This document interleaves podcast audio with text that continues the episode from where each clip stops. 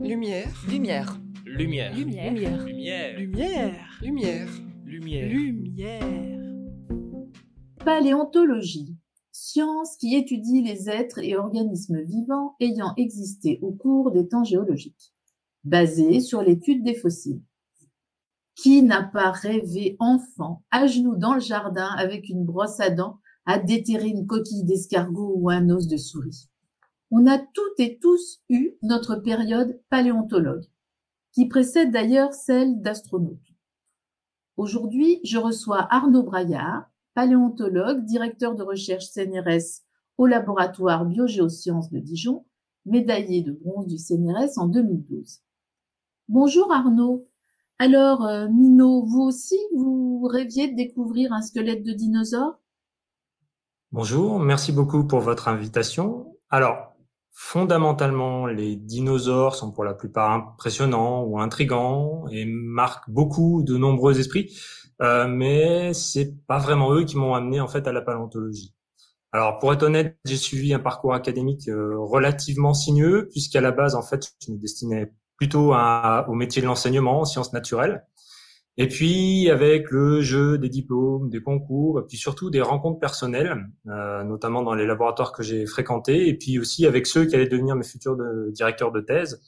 Et ben en fait, ces derniers en fait m'ont conduit à poursuivre en fait sur la thématique passionnante de la vie ancienne, donc de la paléontologie. Et puis c'est un domaine qui est très très vaste et en fait je me suis jamais vraiment trop intéressé aux dinosaures en tant que tel, hein, même si je les trouve fascinants. Je me suis surtout euh, en fait intéressé au domaine marin.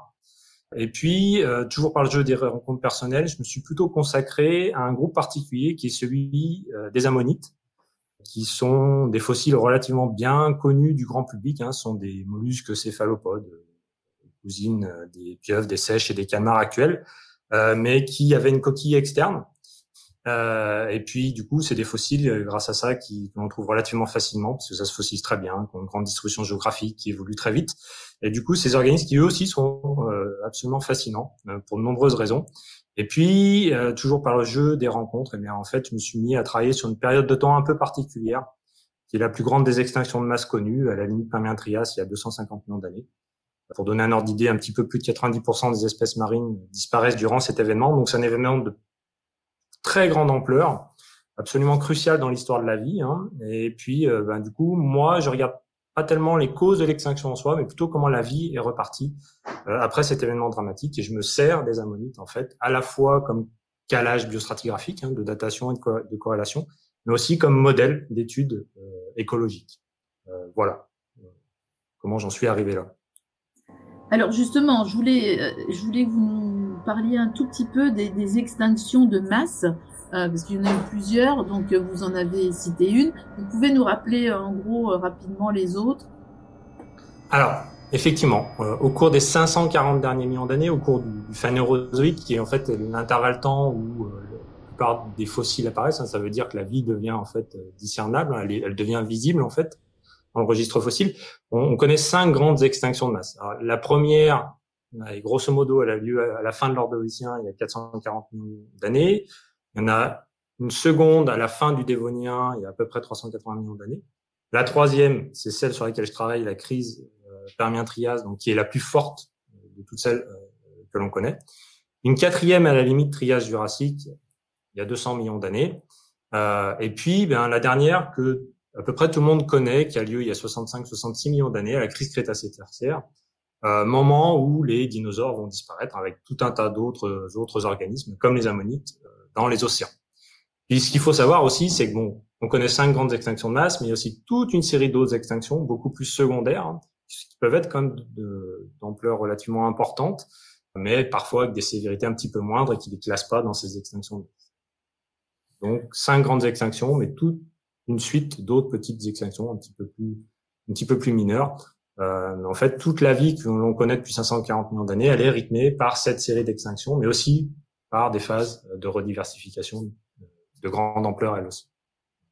Alors même si c'est pas votre spécialité, les causes des extinctions de masse, est-ce qu'elles sont toujours les mêmes ou est-ce qu'elles varient en fonction d'évolution de la planète? Enfin, est-ce qu'elles euh, s'adaptent en, quelque sorte aussi aux conditions euh, du moment? Alors, alors c'est une excellente question. Alors les, les, les études autour des, des, des, extinctions de masse en fait sont, sont, prolifiques et les causes potentielles sont encore et toujours, on va dire, euh, débattues euh, âprement. Alors ce qu'il faut bien comprendre, c'est qu'il y a rarement une seule cause potentielle en jeu à ces extinctions de masse, hein, mais c'est souvent euh, le résultat d'actions combinées et complexes entre différents paramètres environnementaux qui vont générer euh, ces extinctions. C'est plutôt une cascade de phénomènes qui vont conduire à ces extinctions de masse. Et puis, ce que l'on cherche souvent à savoir, c'est s'il y a un déclencheur unique, finalement, initial, à ces fluctuations environnementales qui vont euh, générer euh, ces extinctions. Alors, pour les extinctions de masse, euh, certains, certains mécanismes, en fait, qui sont mis en jeu peuvent être en commun entre ces extinctions, mais les déclencheurs sont souvent différents de l'une à l'autre. Alors, si je prends par exemple la crise de la fin de l'Ordovicien, son origine est plutôt à chercher dans une glaciation, alors que pour la crise Permien-Trias sur laquelle je travaille, en fait, elle est plutôt et très probablement à relier en fait avec les émissions massives de gaz à effet de serre qui sont dues en fait aux épanchements massifs volcaniques des trappes de Sibérie. Pour simplifier, le tout en fait aurait euh, déclenché euh, un réchauffement très important et puis aussi toute une autre cascade de changements globaux euh, comme des baisses de teneur en oxygène dans les océans, une acidification, voilà, toute une ribambelle d'autres paramètres environnementaux qui auraient euh, fluctuer. Donc pour l'ordovicien, plutôt une glaciation, pour la crise Permien-Trias, plutôt un réchauffement. Et puis enfin, euh, par exemple pour la crise Crétacé-Tertiaire, en fait, tout le monde connaît plus ou moins l'intervention euh, inopinée d'une météorite. Euh, mais les conséquences, en fait, ont sans doute été aussi combinées, là aussi, avec des fluctuations environnementales enregistrées par les éruptions massives des trappes du Décan. Donc, en fait, chaque extinction, finalement, a sa propre petite histoire. Et il y a très rarement en fait une seule et même cause euh, euh, commune, donc quelque chose qui pourrait se répéter d'une extinction euh, à l'autre. Puis ce qu'il faut bien savoir aussi, c'est qu'une extinction de masse, c'est souvent aussi bien souvent une série d'événements différents qui vont venir se succéder les uns par rapport aux autres. Donc là aussi, l'histoire est toujours beaucoup plus complexe qu'un seul et même événement. Alors justement, si on, on, se rapproche de la période qui vous intéresse plus particulièrement, vous pouvez nous expliquer un petit peu euh, en quoi consiste votre recherche sur euh, sur cette période, sur la rediversification qui suit justement les périodes d'extinction? Alors, pour faire là aussi euh, toujours relativement simple, hein, mes, mes, mes, principaux travaux de recherche en fait se consacrent à une petite période qui est celle du Trias inférieur. Hein. C'est un intervalle qui dure à peu près 5 millions d'années et qui fait suite à la crise Permien-Trias. Alors, pourquoi euh, cet intervalle? Il y, a, il y, a, plusieurs raisons, mais là aussi pour simplifier, parce que c'est le moment en fait qui correspond, on va dire, au maximum de rediversification qui, suit cette extinction de masse pour les groupes qui ont pu survivre euh, à l'extinction. Et euh, ce qui est intéressant, c'est qu'on se rend compte que cette rediversification, elle est relativement hétérogène suivant les organismes qu'on va l'étudier. Euh, C'est-à-dire que certains organismes vont récupérer euh, plus vite euh, que d'autres, différemment suivant les régions euh, géographiques. Et puis, ben, quand on compare euh, tous ces organismes les uns par rapport aux autres, géographiquement ou temporellement, ça, ça nous permet en fait d'acquérir de, de nombreuses informations quant, quant, au fonctionnement en fait de ces écosystèmes anciens. Donc finalement, il est aussi intéressant de regarder les rediversifications par rapport aux extinctions en elles-mêmes. Euh, si je prends l'exemple du groupe que j'étudie, euh, les ammonites, après la crise Permien-Trias, pendant ce, ce, ce, Trias inférieur, ce, cet intervalle de rediversification, ces ammonites, en fait, elles atteignent des niveaux de diversité très largement supérieurs à ceux qui existaient avant la crise, extrêmement vite, en seulement un million et demi, deux millions d'années, ce qui est très rapide à l'échelle des temps géologiques.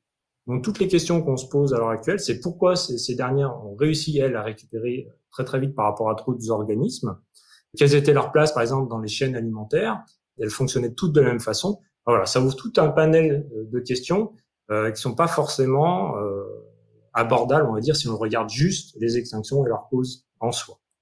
Euh, et puis euh, surtout, pourquoi étudier le trias inférieur? Dans mon cas, c'est que c'est aussi un intervalle qui est crucial dans l'histoire de la vie. Hein. C'est un intervalle relativement pivot parce que c'est durant cette courte période, là, après cette énorme extinction, finalement, vont se mettre en place tous les, les organismes et euh, se structurer les écosystèmes qui vont conduire aux écosystèmes tels qu'on les connaît aujourd'hui.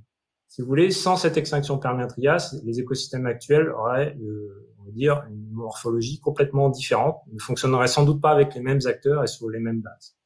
Donc voilà pourquoi moi je m'intéresse à, ce trias inférieur, c'est que finalement l'extinction en elle-même était tellement importante que regardez euh, la rediversification qui suit nous donne beaucoup d'indices sur le fonctionnement des écosystèmes, alors notamment actuel dans le cadre de ce qui est en train de se, se passer, mais aussi se permet de comprendre comment on en est arrivé aux écosystèmes actuels après, après cette énorme extinction finalement qui a, a conduit à euh, la structuration des organismes tels qu'on les connaît aujourd'hui. Pour réaliser vos travaux de recherche, comment procédez-vous? Allez-vous sur le terrain? Et quel est l'apport des nouvelles technologies dans votre domaine d'activité? Oui, alors oui, la, paléontologie quand même a, beaucoup évolué, euh, de, notamment dans, les dernières décennies. Hein. On, utilise beaucoup, beaucoup, beaucoup de, techniques euh, qui ont été des, vraies révolutions pour, pour, nos disciplines. Hein. On peut citer par exemple euh, les CT scans pour voir à l'intérieur des échantillons, à l'intérieur des roches, ou l'utilisation de synchrotrons. mais à, la base de mes travaux, il y a quand même toujours en fait une approche de terrain. Euh, je vais toujours chercher euh, mes fossiles sur le terrain. Euh, après, alors ça, ça, passe par différentes phases. Effectivement, il y, a, il y, a, un travail de bibliographie où il faut réunir toutes les informations déjà disponibles sur ces fossiles, sur leur répartition spatio-temporelle, par exemple, euh, sur les, la taxonomie, la systématique de ces fossiles. Hein, savoir comment on est nommé, comment les reconnaître. Et puis après, bah, il y a une phase d'exploration sur le terrain où à partir d'anciennes données ou à partir des cartes géologiques, euh, eh bien, on se dit qu'avec un peu de chance, on va pouvoir trouver euh, des choses nouvelles sur ces terrains-là. Euh, c'est notamment ce que je fais depuis une dizaine d'années aux États-Unis, euh, où j'explore des, en partie des terrains qui avaient été pas du tout ou tout simplement très peu, on va dire, effleurés. Et euh, eh ben, généralement, euh, si on a un peu de chance et qu'on travaille assez durement, que notre équipe est assez motivée, on arrive à trouver des nouvelles choses.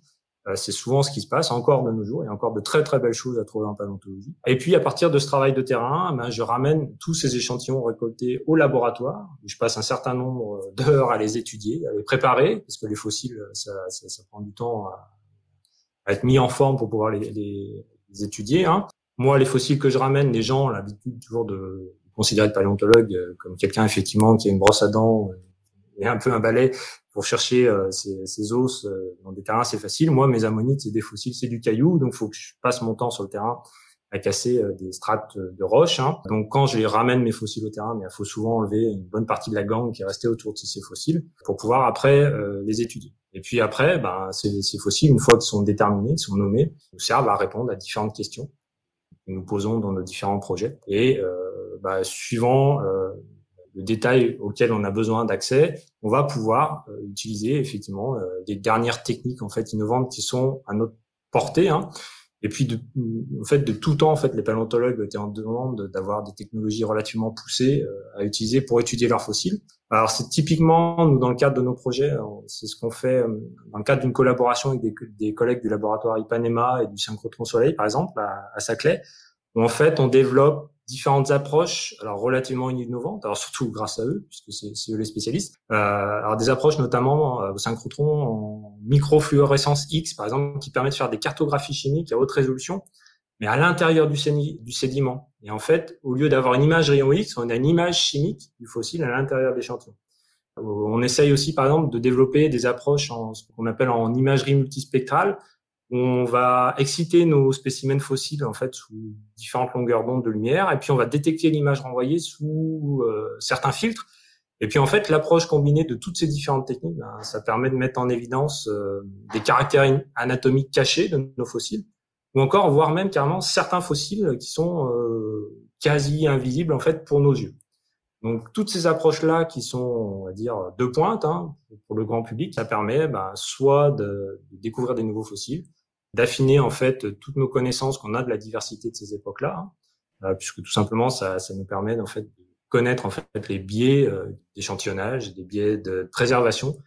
Euh, ça permet en fait de remettre en ordre un petit peu, un petit peu tout ça et d'affiner en fait nos connaissances euh, que nous avons de, de nos fossiles et de la diversité ancienne. Ça permet peut-être un petit peu des fois en cause certaines choses, le fait d'avoir ces nouvelles technologies qui permettent de mieux voir, de mieux comprendre enfin comment comment les fossiles sont réellement euh... oui. Alors là aussi il y a plusieurs questions en fait. En fait ça, nous permet d'apprendre tout un tout un éventail là aussi de problématiques très différentes. Ça peut aller de la caractérisation un peu plus fine toujours de détails anatomiques donc d'aller aussi dans la paléobiologie de l'organisme savoir comment euh, il fonctionnait mieux pouvoir le décrire, mieux pouvoir le rapprocher d'organismes actuels. Voilà le genre de, de problématiques qu'on peut aborder. Mais ça permet aussi d'aller plus loin dans des questions qui vont aborder sur comment s'est-il préservé, quel élément chimique, comment s'est passé le processus de fossilisation. Et ça, en retour, ça nous permet de savoir euh, si, par exemple, euh, un type d'organisme va pouvoir mieux se fossiliser euh, qu'un autre, de savoir si du coup il y a tout un pan de la diversité qu'on ne rate pas peut-être parce que tout simplement les organismes vont pas pouvoir se fossiliser parce qu'ils ne sont pas constitués avec les bons éléments chimiques au départ. Enfin, voilà, ça nous permet d'avoir tout un panel de problématiques euh, extrêmement euh, différentes d'abord, euh, et du coup de pouvoir répondre à des questions auxquelles on ne pense pas forcément tout de suite quand on a juste simplement les fossiles Quelles sont les perspectives futures pour vos recherches? Alors, euh, bon, alors, la, la, situation Covid a fait que nous avons dû revoir euh, pas, pas, mal de nos chantiers et de nos projets, malheureusement. Alors, on a dans l'idée quand même de poursuivre hein, nos, tous nos chantiers d'exploration aux États-Unis. il y, a, plusieurs raisons pour ça, parce que de, maintenant ça fait dix ans qu'on a lancé euh, beaucoup de collaborations sur place et qu'on a fait de, très belles découvertes euh, sur place euh, et qu'on n'a pas fini d'explorer ces terrains-là, n'a pas fini non plus d'échantillonner sur place toutes ces découvertes. Donc on a, il nous faut continuer à, échantillonner ces, différents affleurements euh, fossilifères qu'on a trouvés, puisque ça répond en plus à des questions auxquelles on s'attendait pas au départ quand on a commencé il y a une dizaine d'années. Parce qu'il faut savoir qu'après les extinctions de masse, il y a de nombreux modèles en fait qui sont proposés euh, pour, pour les rediversifications. Euh, notamment euh, les, les rediversifications sont extrêmement longs après les extinctions de masse puisque de nombreuses espèces meurent. Euh, donc, il, en corollaire, il, est supposé que plus l'extinction de masse est sévère, plus la rediversification dure longtemps.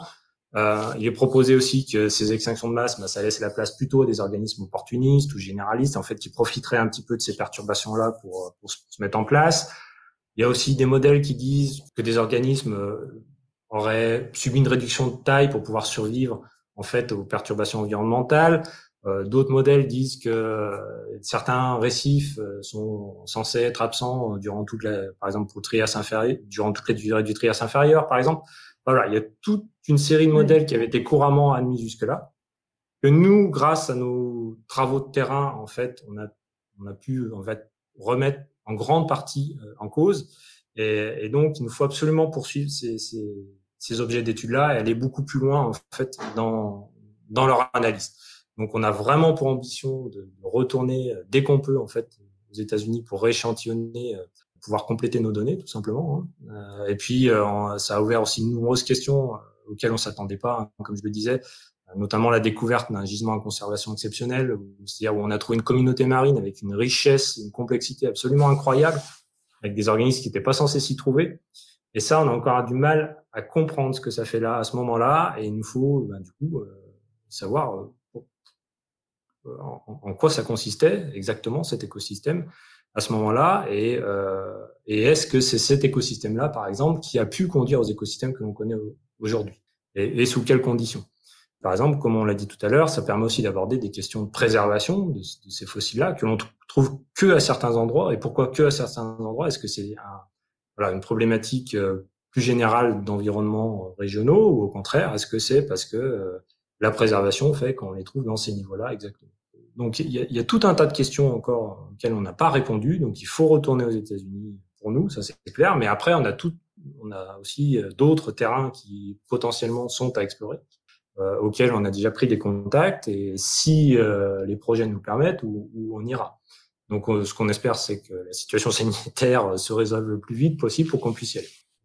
Voilà. Après, dans, dans les problématiques d'installation et de fluctuation de la diversité, on s'intéresse aussi dans notre laboratoire d'autres collègues, pas simplement aux extinctions de masse, mais à des événements d'un peu plus faible ampleur, euh, où euh, se mettent en place des, organismes un petit peu bizarroïdes, on comprend pas très bien pourquoi ils apparaissent à ce moment-là. Euh, et c'est typiquement avec des chantiers que l'on a notamment en France, donc c'est typiquement le genre de chantier là que l'on mène en attendant de pouvoir retourner euh, euh aux États-Unis, où bah, ça permet aussi d'avoir des points de comparaison avec des événements d'un peu plus faible ampleur, mais où vont se mettre là aussi des choses sont pas tellement attendus théoriquement. Et, sur les terrains que vous suivez actuellement en France Alors, alors il y a, y, a, y, a, y a, différents endroits. Il y, en a beaucoup euh, dans le sud-est de la France, tout simplement parce que les, les terrains que nous regardons sont présents, tout simplement, hein, et puis que les, les fossiles aussi euh, ils sont intéressants. Euh, on a aussi quelques terrains euh, dans le Poitou, par exemple, et puis il y a bien sûr, euh, comme notre laboratoire est bourguignon, tout ce qu'il y a en Bourgogne, puisque là aussi il y a encore beaucoup à faire et à chercher. Euh, puis j'ai plein d'autres collègues aussi qui travaillent sur des gisements un peu plus spécifiques, par exemple dans le bassin parisien. Donc c'est très varié, c'est plus en fonction des projets euh, un, petit peu plus concrets et restreints que l'on a en ce moment. Vous avez du fossile sur la planche, hein, si on peut dire. On parle de la sixième extinction de masse euh, qui serait due à l'homme. Vous êtes d'accord avec cela ou? Alors, en fait, je dirais que la, la, la, question est extrêmement complexe, elle aussi. Alors, c'est difficile de répondre euh, en quelques mots, mais on va dire qu'effectivement, ça fait quand même un certain temps que l'on sait avec certitude que les activités humaines, alors ça peut être l'urbanisation, l'agriculture, la chasse, les pesticides, les insecticides, la fragmentation de l'habitat, puis notamment, euh, en fait, depuis le 15e, 16e siècle, hein, avec l'exploration de la planète, et puis euh, surtout depuis la révolution industrielle, en fait, l'action de l'homme a entraîné un déclin, en fait, conséquent de nombreuses espèces, hein, avec quand même déjà pas mal qui sont enregistrées comme ayant disparu. Donc, effectivement, l'action de l'homme euh, fait que de nombreuses espèces sont en fort déclin.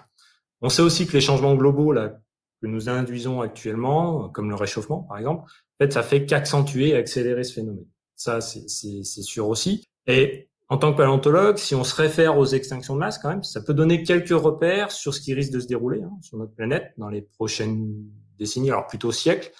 Mais là où il faut faire attention, c'est qu'il faut éviter toute projection on va dire un petit peu euh, détaillé parce qu'en fait on n'a tout simplement pas le recul suffisant pour faire des comparaisons directes avec des événements qui se sont déroulés sur plusieurs milliers d'années avec des écosystèmes différents. Il y a plusieurs millions d'années avec quelque chose qui se déroule en quelques décennies quelques siècles actuellement. Par contre, quand on regarde un petit peu les tendances de disparition dans l'actuel par rapport au taux de disparition qui était enregistré pendant ces extinctions de masse, en fait, on peut être qu'alarmiste, on va dire, euh, parce que si on regarde par exemple le cas de l'extinction Permien Trias, là, sur, la, sur laquelle je travaille, bah, ça correspond à un réchauffement marqué, hein, euh, on va dire, euh, les estimations, c'est du, entre 8 10, 10 degrés euh, sur quelques milliers d'années, ce qui est déjà relativement important. Bah, euh, si on regarde les scénarios du GEC, finalement, on pourrait se dire, bah, tu risques d'aller sur, sur, des, sur une pente similaire, une pente similaire, mais avec le problème, c'est qu'on irait avec un taux beaucoup plus vite, beaucoup plus rapide de réchauffement, puisque ça se ferait en, en quelques dizaines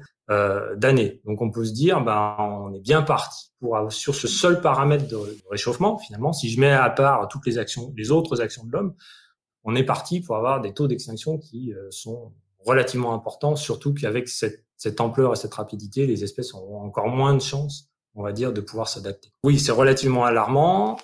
Peu d'espèces qui vont relativement euh, s'adapter, surtout que Malgré tout, on connaît très mal nos écosystèmes. Il y a encore plein d'espèces qui restent à découvrir. Donc, on connaît très mal les cascades d'extinction qui pourraient être générées si on touche à la mauvaise espèce. On pourrait dire finalement, toucher à l'ours blanc, c'est pas très grave si ce n'est symbolique. Mais par contre, on risque de toucher de plus en plus à des espèces clés qui, elles, vont déclencher euh, une suite d'événements euh, en catastrophe. Donc là encore, euh, on fait un saut un petit peu dans l'inconnu. Bref, si on regarde le registre fossile, on va dire que c'est pas c'est assez difficile d'être optimiste pour l'avenir, malheureusement. Alors, sauf révolution technologique, là aussi, on va dire peu probable. En fait, on va dire qu'on a, si on, reste dans la comparaison, on va dire qu'on a déjà un pied dans le précipice. Alors, le tout, c'est de savoir en fait comment on va pouvoir amortir un peu euh, l'atterrissage. Mais effectivement, on est plutôt bien engagé dans une sixième extinction, même si on, à mon sens, on n'est pas vraiment encore dans la, le phénomène global pour tous les organismes, encore à l'heure actuelle, mais on risque d'y venir très rapidement. Je vous remercie beaucoup pour toutes ces explications et j'espère que vous allez pouvoir rapidement retourner aux États-Unis pour continuer vos travaux de recherche là-bas. À bientôt. Bah non, c'est moi qui, qui vous remercie. À bientôt aussi. Au revoir. Au revoir.